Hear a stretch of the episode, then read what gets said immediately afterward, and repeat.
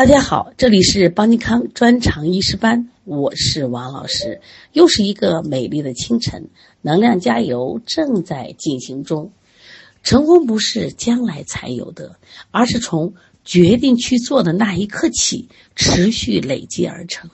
不管脚步有多慢都不要紧，只要你在走，总会看到进步。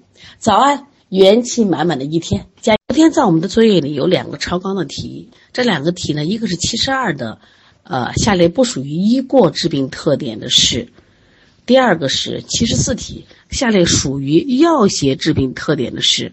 有人在咨询这两个题，那么它的答案是：七十二题答案为 E，是诊治失误；七十四题答案为 C，变声他急。在这里呢，我想说一下啊，关于药邪的致病特点。有两个，一个是中毒，一个是加重病情，变声他疾。在医过的这个致病特点里边有两个，第一个是抑制导致患者的情志波动，再一个加重病情，变成他疾。所以这个题大家知道就好，不要在这下功夫了啊，因为不会考试的啊。星期六晚上，我们的小王老师为我们讲解了病因，病因里面的重点一个是六淫。一个是七情治病，另外呢，痰饮这个知识点也是我们要强调的，因为我们在临床中这种痰饮的病往往都是一难加症。那今天呢，我们再复习一遍，加强记忆。所以这些知识呢，反复听，反复记，怎么有学不会道理呢？那么现在很多人越学越感兴趣。第一个是我们中医课程的博大精深吸引了我们，第二个。是我们教育学的严谨态度，啊，让我们不断的进步。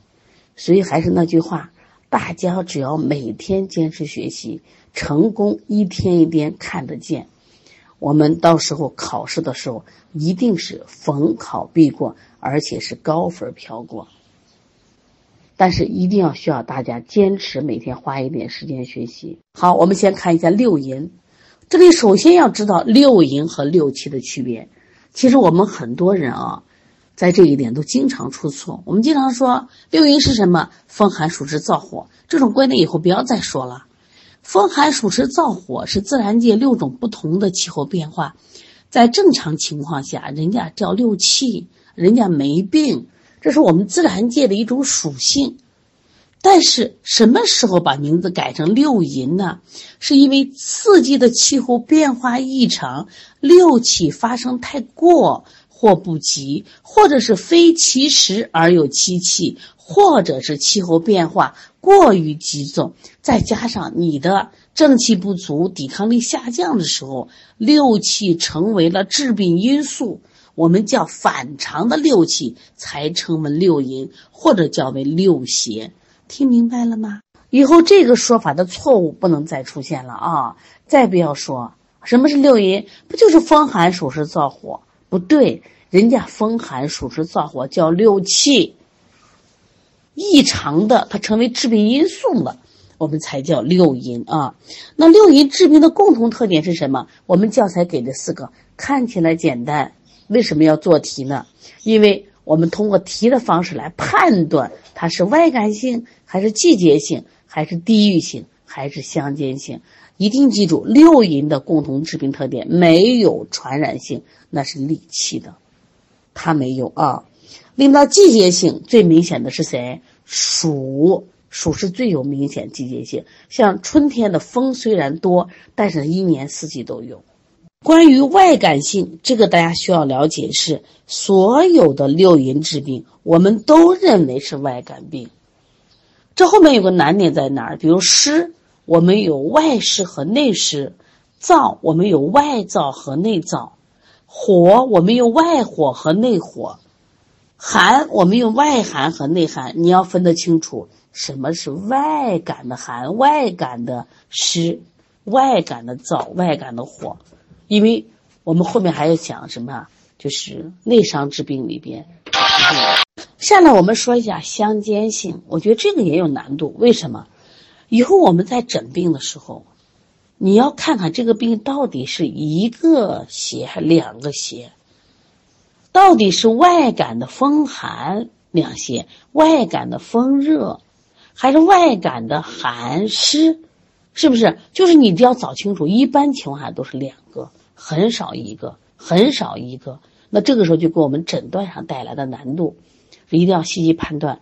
但是我们今天学习了，就是让我们诊断中是有序的。只有你提高你的诊断能力，你火眼金睛，那你在调理素上自然就清楚了。可能你没看到风，所以他这个病就不出根儿；你可能没看到湿，这个病就不出根儿。所以我们为什么要系统学习？系统学习增加我们诊断的这种细节，我们才能在治病过程中找出蛛丝马迹。那么关于六淫的性质及治病特点，这个我们说了很多次了啊，一定要总结着记。谁都为阳邪，谁都为阴邪，谁都侵袭了阳位，谁侵袭了这个阴位，然后它各自的特点一定要记住。你把它熟了以后。就是它像工具嘛，诊断的工具熟了以后，你在诊病的时候就能判断了。这个人有痛症，首先考虑寒嘛。这个人好像有这个耗气伤精的这种症状，比如说他出汗多，然后气虚，首先你考虑谁？首先考虑暑邪和火邪嘛。然后这个病呢，它是善行而数变的，他一会儿跑这个跑那，你是不考虑风邪？所以你把这些东西一定要不要光当个知识来学习，一定要学了记在心里，在临床中要使用。这样的话，你学的东西根本都不会忘，而且呢，你就突然发现你的临床水平在不断的提高。我们先来看一下六淫的性质及治病特点。风邪的性质，风为阳邪，七性开泄，易袭阳位。风邪善行而数变，风为百病之长。寒邪的特点是寒为阴邪，易伤阳气，寒性凝滞主痛，寒性收引。暑为阳邪，气性炎热，暑性生散，耗气伤精。它的特点，暑多加湿。湿为阴邪，易阻遏气机。独特特点啊，损伤阳气。湿性重浊，湿性粘滞，湿性趋下，易伤阴位。燥性干涩，易伤津液；燥易伤肺。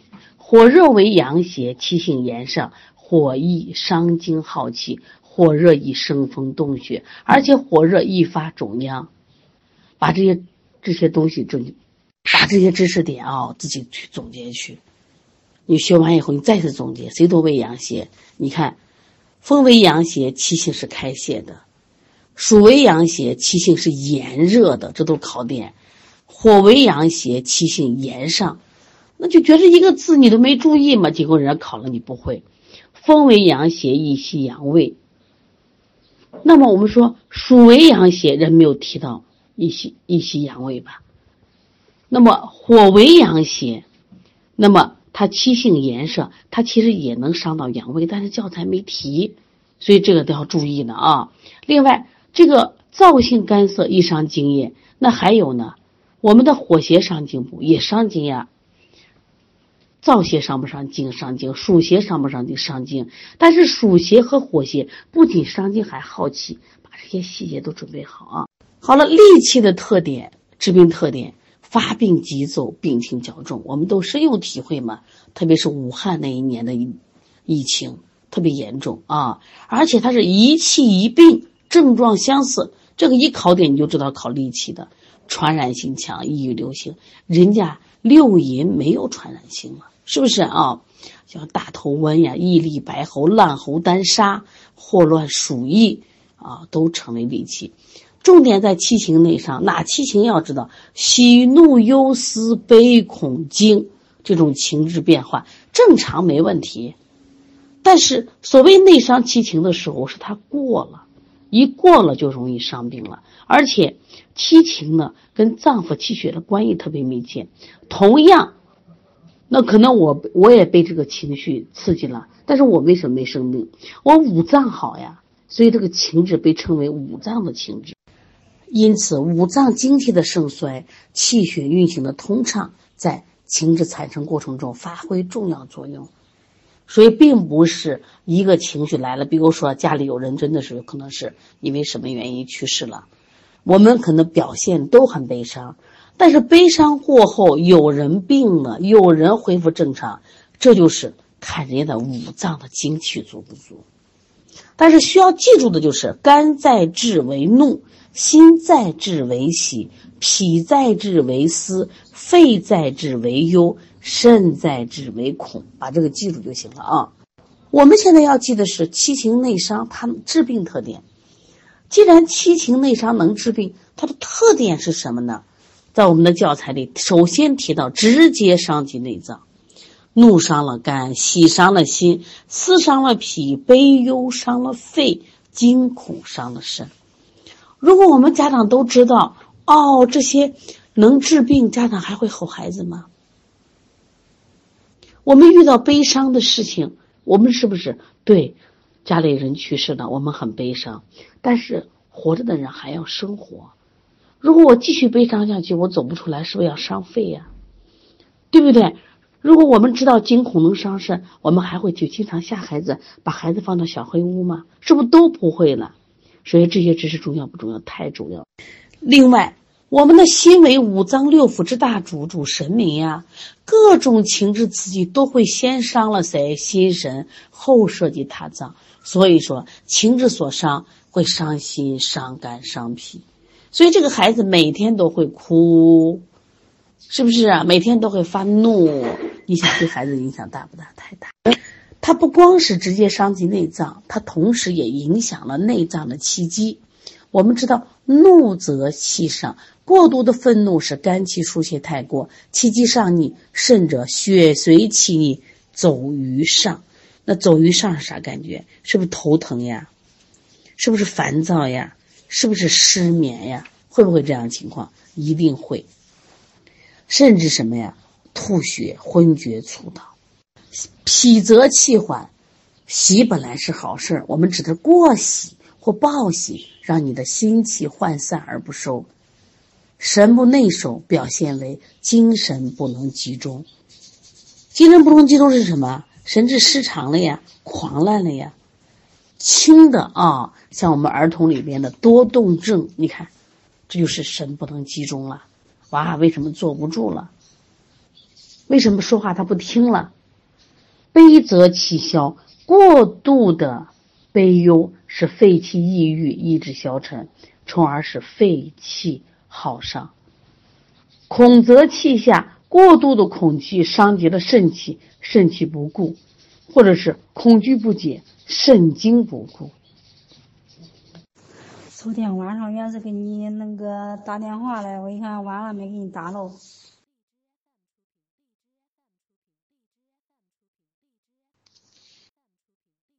惊则气乱，突然受惊，心无所依，神无所归，虑我所定，是不是惊慌失措？你看，严重的是不是出现很多精神病的患者？思则气结，过度思虑会伤脾呢。脾不健运，运化无力，气血生化无源。有些病你怎么调不好？这个小孩脾虚你怎么调不好？为什么调不好？因为脾虚不光是说脾胃的这种功能他弱得很，脾虚还有一种可能是思则什么呀？气结伤及的脾，你怎么能调好呢？这就是说，七情内伤让我们的内脏气机受到了影响，我们病了。你如果不调气，你不调他的七情，你怎么能治？像我们现在的抑郁症、癫症、狂症、胸痹、真心痛、眩晕，以及消渴，就糖尿病，啊，慢性的肝胆疾病，很多都是情志的疾病。所以，七情内伤对我们的影响挺大的。现代的好医生都从情志入手。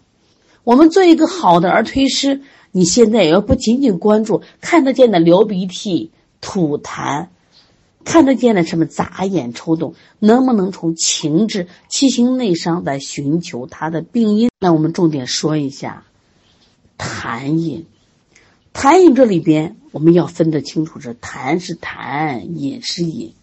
痰饮呢有有形和无形之分，有形的痰饮简单，为什么看得见呢？我卡的是清稀痰，还是白黏痰，还是黄稠痰，还是燥痰？看得见，关键难度在无形之痰，看不见。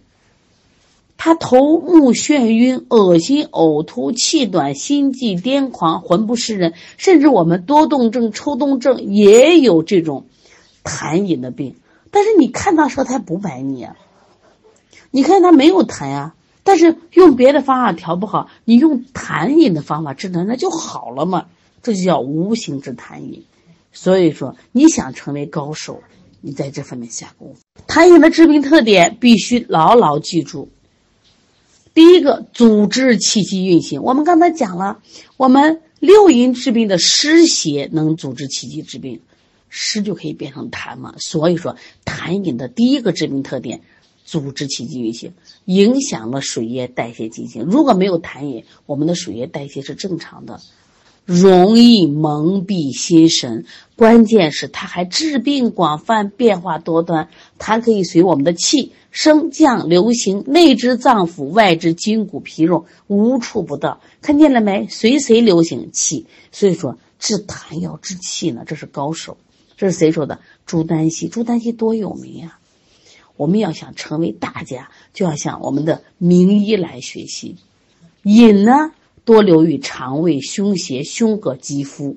正因为痰有这些治病特点，所以，那么在痰饮的致病特点还有一条叫病成长，千年难愈啊，不好治，容易反复。所以有这样一句话来给痰饮做了一个评价，叫“百病多由痰作祟”，或者是“怪怪病多痰”。说痰饮可以停滞于体内。既可以伤阳化寒，还可以瘀而化火，还可以加风，还可以加热，或者化燥伤阴。上犯清窍，下助助息，病成缠绵，病成焦肠。烦不烦？烦。但是今天我们学了以后就不烦了，因为当你搞不清的病的时候，你就找痰饮，要么是有形之痰，简单；要么无形之痰来判断嘛。现在看一下教材的两个表，这两个表重要啊，必须记住啊。第一个就是我们痰症，它所在部位不同，它的症状不同，你必须记下来，反复念。第一个痰滞在肺，什么症状？喘、咳、咳卡痰，痰阻于心，心主血脉不利，胸闷心悸。所以你胸闷心悸，你老说是，哎，我是不是心梗？结果拍片你没有心梗呀？哎，那你是什么？痰湿。蒙蔽了心脉，然后痰迷心窍，神魂痴呆，可能这个病并不严重，因为什么？你痰迷心窍，你说难什么？对不对？痰火扰心癫狂，痰停于胃，胃湿合降，恶心呕吐，胃脘痞慢，痰流经络筋骨的落泪呀，痰糊呀，肢体麻木呀，半身不遂，都可能这引起的嘛？你说中风不好治，那你为什么那好的中医大夫能治了？把痰去了就好了。痰浊上翻于头，眩晕冒赤，痰于气结凝喉，就是我们的梅核气症。所以把这个多念，多念以后，他如果遇到这种情况，哦，这个不好治的，医生一治都好的，这病都简单。治不好的病，我们从痰饮来说，饮症，哎，这是考点，必须是考点啊。眩晕在哪儿？眩饮，引流胸胁叫眩饮，饮在胸膈叫支饮。引流肠间叫痰饮，引溢肌肤叫溢饮，记住了没？我们再来，引流胸胁叫悬饮，出有什么症状？胸胁胀满，咳唾隐痛。引在胸膈叫支饮，胸闷卡喘，然后呢不能平卧，七形如肿。引流肠间叫痰饮，肠鸣沥沥有声。引溢肌肤叫溢饮。肌肤水肿、无汗、身体痛肿，这个我们在中医诊断学还要学。考点，考点，考点。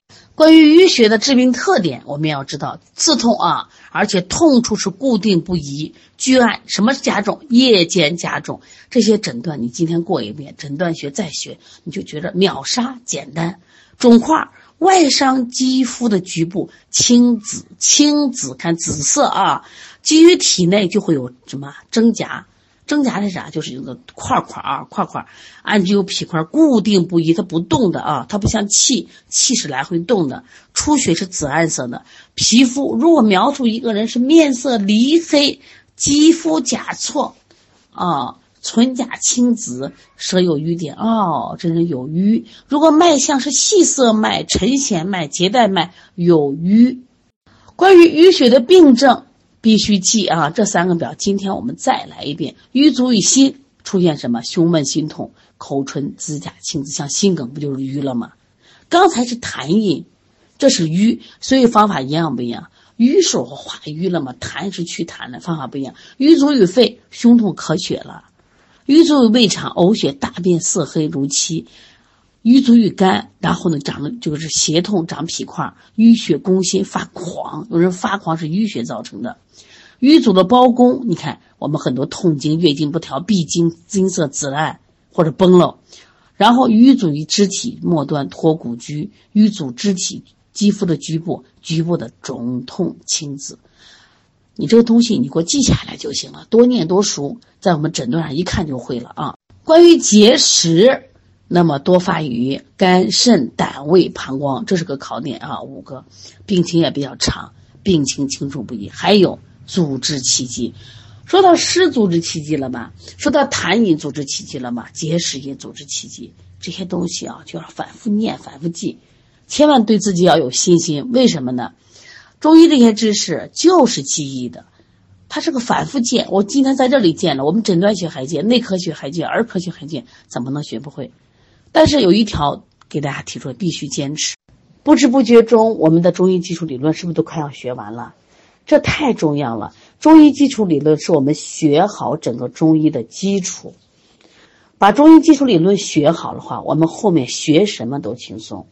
如果最近谁还有缺课，赶紧补课，因为后面紧跟着的是中医诊断学。如果没有中医基础理论的基础，中医诊断学学起来是不是相对就要吃力？所以落课的同学赶紧补课了啊！我这两天一直观察着我们同学的上课情况。回答问题越来越积极，准确率越来越高，作业都交的非常及时。一定记住，把我们一年两年的学习分解到每一天，一点都不难，每天都有看得见的成长，临床中也能及时的用上。一定记住，我们今天既选择了我们从医，我们就要当一个好医生。好医生不光要高尚的医德。仁爱之心、善良的品质，必须具备一流的医术。我们今天的学习，打好中医基本功，就是为我们的好医术做准备。所以，希望大家既然选择了我当个医生，就一定要做好医生。